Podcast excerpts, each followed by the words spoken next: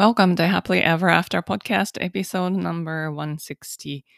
今日は投資の話と思考エラーの話をしてみました。この2つどう関係あるのかっていうのはエピソードを聞いてみてください。では最後までお楽しみください。こんにちは。大人の女性がモヤモヤした現状から抜け出すお手伝いをしているファイナンシャルライフコーチのゆりです。このポッドキャストは自分の人生も良くしたいけど周りの世界も良くしたいと思っている女性のための番組です。ソロエピソードでは心理学や NLP マインドフルネスなどに基づいたマニアックな話をしています。どのように考えればモヤモヤから抜け出せるかといった話が中心です。インタビューエピソードでは世界で活躍する女性に今までどんなことを考えて生きてきたのかまたこれからどういう世界を作っていきたいのかというようなことをお聞きしていますリスナーの皆さんのためになってしかもやる気が出てくる明日から一つでも新しいことができるような番組を目指しています。質問リクエストなど受け付けていますのでぜひインスタの DM かメールまでご連絡ください。詳しくはショーノートのリンクをご覧ください。エピソードに入る前に今日は2つお知らせがあります。1つ目ユーデミーで講座を開講しました。世界の成功者の習慣、朝活夜活7日間講座というタイトルで、研究結果に基づいた成功者が何をしているかっていうのを、えー、お伝えして、それを習慣化に落としていって自分の生活の中で無理なくできるようにするにはどうしたらいいのかということをお伝えしている講座です。えー、講座のリンクはショーノートにありますので、ぜひチェックしてみてください。えー、そして、二つ目のお知らせは、いよいよグループ講座 Inspired Life Creator というのを募集を始めます。2月中に募集して3月から始めます。えこの講座は自分を深く知って、自分を信じて、そして仲間を作って行動していくっていうプログラムなんですが、右脳と左脳が結構バランスよく組み合わさっていて、えー、計画を立てたり行動したりっていう男性的な部分と自分の直感とつながる女性的な部分をコーチングだけでなく瞑想やヒプノーシスそしてエネルギーワークなどを通して拡張していってまた自分を違ったステージに上げるっていうことを目的にしているプログラムです。仲間と一緒にそういうことをやってみたい方がいらっしゃったら、ぜひ参加してみてください。参加希望者は2月中に Q&A セッションをしますので、そちらにお越しください。えー、予約のリンクがショーノートに貼ってあります。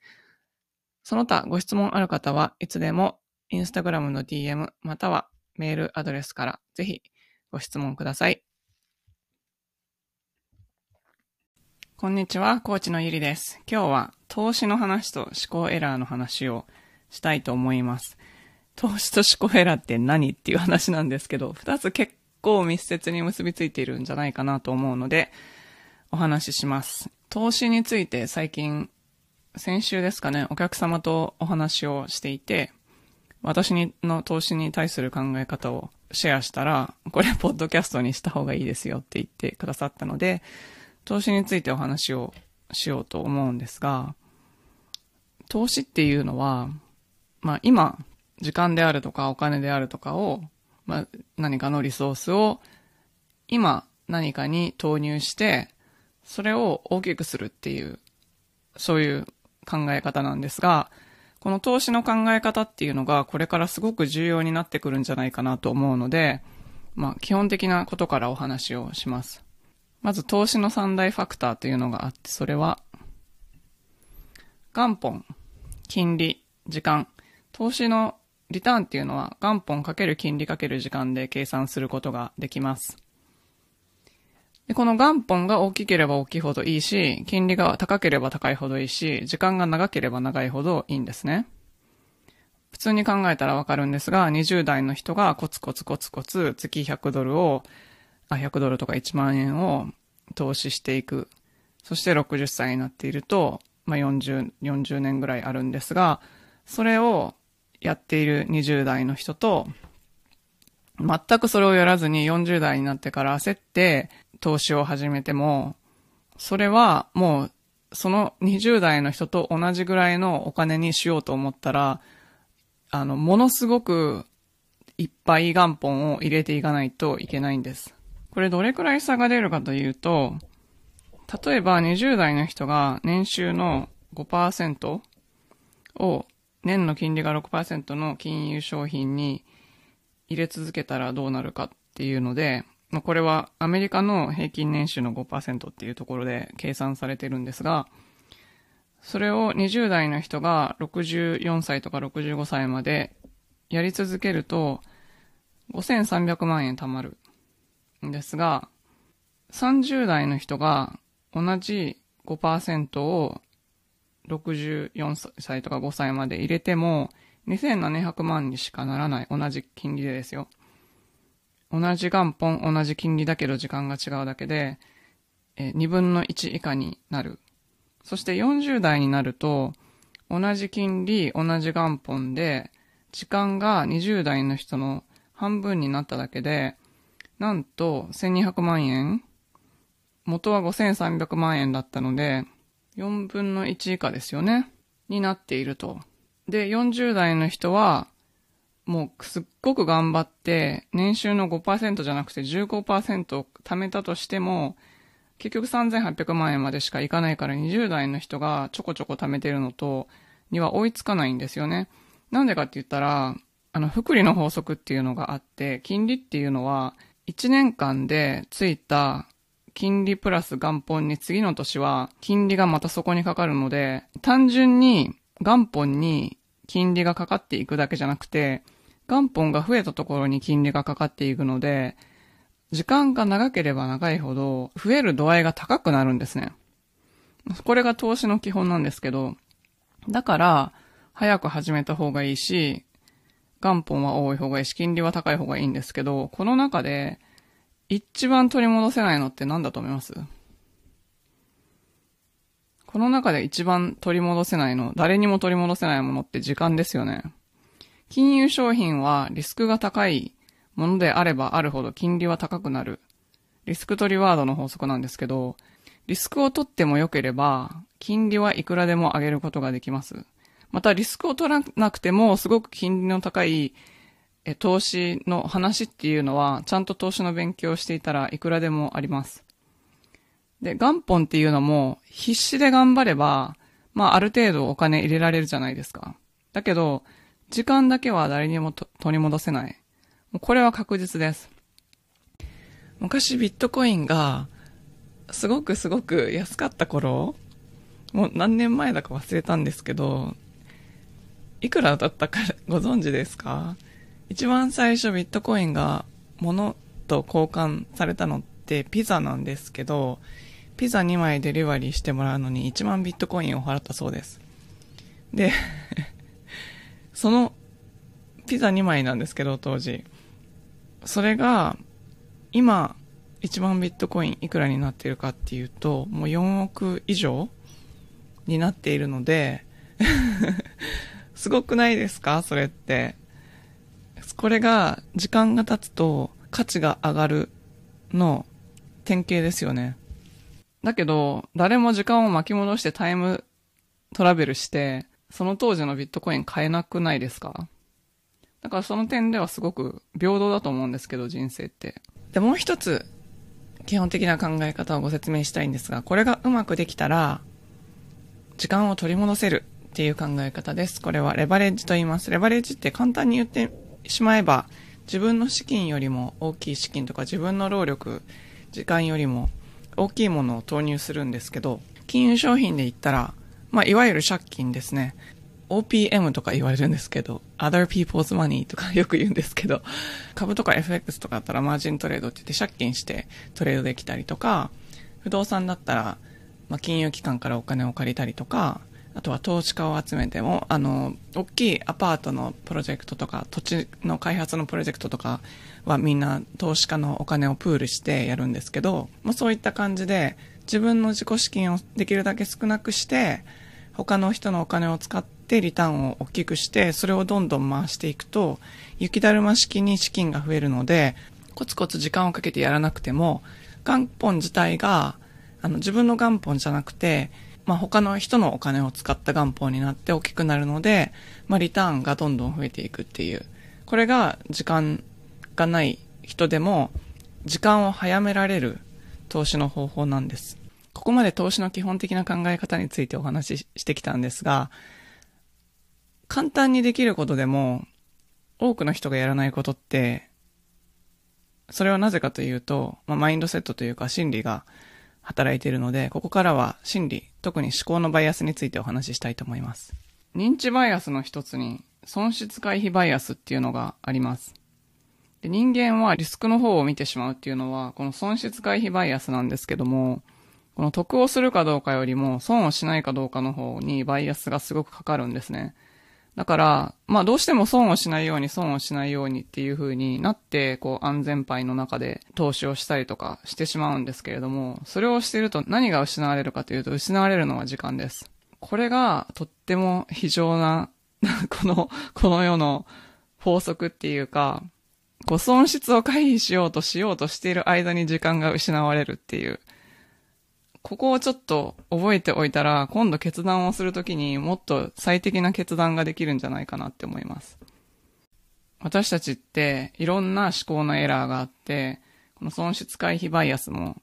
思考のエラーのうちの一つなんですけども、思考っていうのは私たち無意識のプログラミングとかがあって、それがちっちゃい頃から培われてきたものなので、何か枠があります。自分が、の頭っていうのが箱の中に入ってると思ってください。で、一人一人その箱の形とか箱のサイズとか違うんですけど、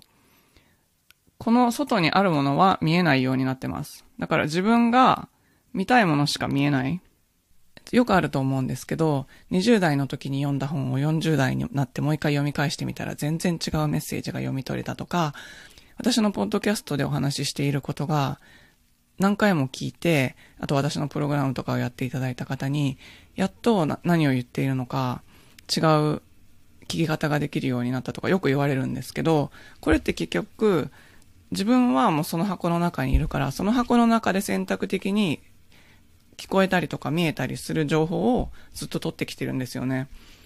で、ここで一つ昔私がした失敗の話なんですが、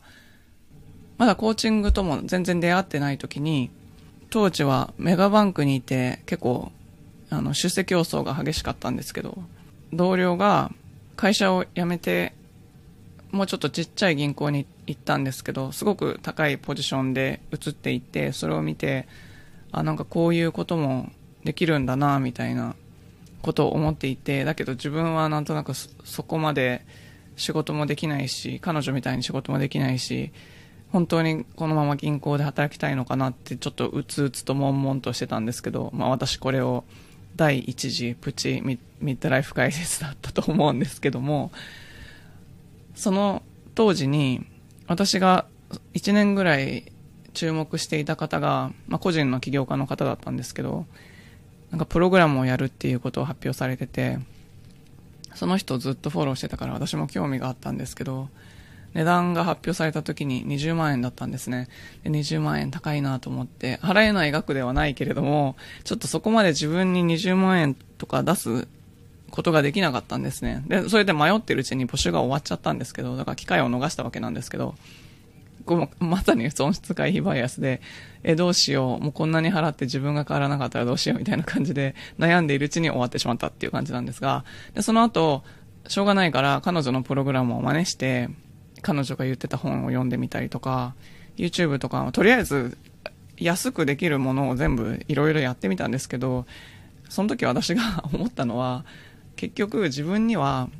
まあ後から考えてからなんですけど、思考のバイアスがあったので、自分、自力でできることってすごい限られてるんですよね。だって、見えないんですもん。わかんないんですよ。で、その経験から私が思ったのは、やっぱり、金融商品でも自己投資でも何でもそうなんですけど、時間をかけたくなかったら、レベレッジをかけるっていうのが一番いいんですよ。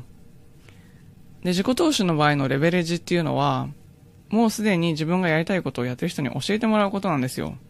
なぜそれがレベレッジになるかっていうと、その人は教えるまでの間にすごい年月とか、すごい自己投資をして、それをマスターしたわけじゃないですか。で、そのマスターしたことを、どれくらいの労力がかかったかわからないですけれども、そのマスターしたことをぎゅっと凝縮して人に教えてくれるわけですよ。それが投資の時の借金他の人のお金を使って自分が大きく、投資のリターンを大きくするっていうのと同じ考え方なんです。つまり他の人の経験とか知恵とか知識を使わせてもらって自分がその人がかかったよりももっと早い時間で行けるんですよ、自分の行きたいとこに。で、私これって資格の勉強とか、まあ語学の勉強とか、お料理でも何でもいいんですけど、手芸でもすべてに当てはまる。あ、もちろん自己啓発とかコーチング私はやってるので、自分はすごく自己啓発に自己投資してるんですけど、時間を早めるって意味と、あと意識を拡張させる。それからその人のエネルギーフィールドに入るっていう意味でも、ちゃんとやってる人に教えてもらうっていうのが、一番賢いレベレージのかけ方じゃないかなって思います。で、今は私はそれが分かってるんですけど、昔は目先の利益しか考えてなかったなって思います。そして目先の利益しか考えてないからすごい損をしてたなって思います。で、今考えてみたらあの20万なんであんなケチってたんだろうなってすごく思うんですけど、それがこの思考バイアスの一種なんですけど、それ何かって言ったら、言動不一致なんです。自分はすごくすごくやりたい、なんかこう自分を変えていきたいみたいなこ、ここの、この状況から抜け出すために自分を変えたいっていう思考があったんですけど、実際の行動は何をしているかっていうと、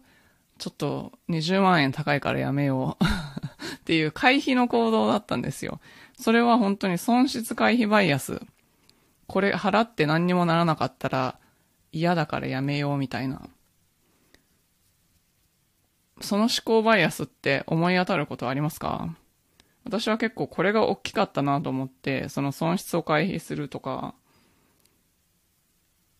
まあそういうバイアスがあったからこそ、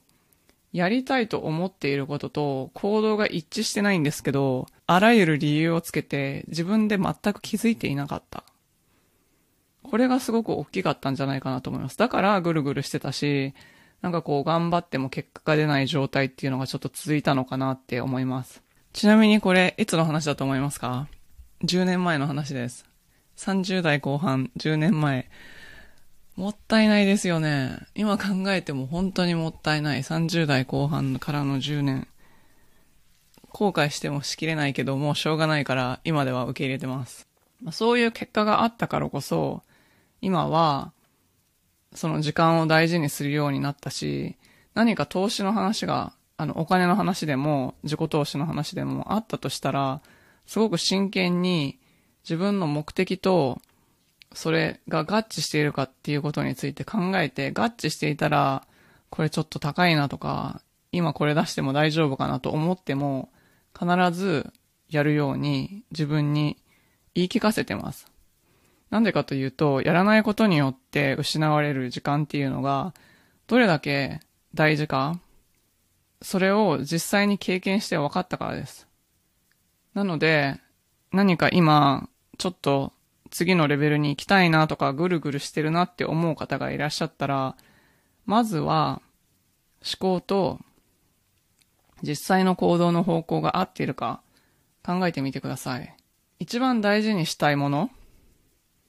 例えば家族だったとしますよね。一番大事にしたいものが家族だったとして、でも実際の行動はめちゃめちゃ働いてて、もう家族のために働いてるんだ、みたいな感じで働いてるんですけど、全く家族との時間が取れてないとか、それって本当に家族のためになってますか？本当に大事なものを優先するための行動っていうのをちゃんと、毎日やってるかどうかそれを考えてみてください。で、これを考えると多分お金に対して何かと金融商品に対して投資して将来を豊かにするであるとか、または自分自身に投資して自分の人生を豊かにしていくっていう、そういうことに対する恐怖心っていうのが取れていくんじゃないかなと思うんですよね。だって、なんかもし何か誰かがもうすでにやっていることを教えてもらうことによって時間が短縮できるんだったら、その短縮した時間でどれだけ大きなことができると思いますか？例えば私だったら、今のコーチに会ってなかったら、多分仕事とか辞めてないですよ。そう。だから現実的にも全然違う状況になってたと思うし、で、またそこで、まだ悶々としてるんだったら時間がすごくもったいないし、今違う景色を見ることができているのは、すべて先に自分が本当に優先したいことに、自分の全エネルギー、お金とかも含めた全エネルギーですよね。を注入するって決めたからです。なので、何か現実がうまく回ってないとか、うまく回ってても絶対次のレベルに行けるのになんでかいけないっていう人は、この思考と実際の行動が合ってない可能性があるので、そこちょっと考えてみてください。あともう一つ時間の関係で言いたいのは、さっきのビットコインがピザだったっていう話と一緒なんですけど、今日あるオポチュニティは明日あるとは限らないんですね。今日この株買おうかなと思っても、明日その株同じ値段じゃないですよね。もしかしたらものすごく上がってるかもしれないですよね。そう。だから、自分が何か思考と実際の行動を合わせて行動したいんだったら、今日と明日は違うっていうことを覚えておいてほしいです。世の中のものってすべ、すべて変化してるじゃないですか。だから広がってるものっていうのはどんどん広がっていくし、例えば株価とかでも上が、上がってる時とか、すごい上がりますよね。あの、アメリカの不動産とかも今すごいんですけど、買いたいなと思って、買うまでに何ヶ月とか用してたら、なんかめっちゃ高くなってるんですよ。お義理の親の家なんか、あの、すごくいい値段で買ったんですけど、3ヶ月後ぐらいにもう30%ぐらい値上がりしてたんですよ、その同じ家が。だからそういうなんか、自分の目の前に来たチャンスっていうのは、なんかあと6ヶ月待ってまた考えようかなとか、そういうレベルの問題じゃなくて、その時にもう一期一会の機会なんだっていう判断をしなきゃいけないわけですよね。もうこれはもう本当に投資の金融商品でもそうだし、人との出会いもそうだし、自己投資の案件でも何でもそうなんですけど、それを考えるときに、なんかさっきの損失回避バイアスっていうのを知ってたら、多分、そのバイアスに迷わされることなく、この今ある機会っていうのを失わずに済むんじゃないかなと思って、今日は投資と思考のエラーについて2つ一緒にお話をしてみました。最後までお聞きいただきありがとうございました。実はこのポッドキャストが有料級だというお声をよくいただきます。もしこのポッドキャストがあなたの人生で何かお役に立ったことがあれば、ぜひご家族、お友達、会社の方など周りの人とシェアしていただけると嬉しいです。配信登録、星マークポチッと、レビューの方もよろしくお願いいたします。現在、セルフコーチングワークブックやアクションプランニング、瞑想マスタークラスの動画など、無料のコンテンツをまとめたライブラリーへのアクセスをプレゼントしています。ショーノートのリンクから登録してください。また、無料の Facebook グループ Happily Ever After 未来デザインでは、メンバーを募集しています。世界各国から自分を、自分も世界も良くしていきたいと思っている女性が参加されています。こちらもショーノートのリンクから参加登録をすることができますので、よろしくお願いします。ご自分のリミットを破って新しいレベルで人生を作っていきたい方のためのコーチングプログラムに興味がある方は、ホームページ www.yuri-media.com をご覧ください。こちらもショーノートにリンクがあります。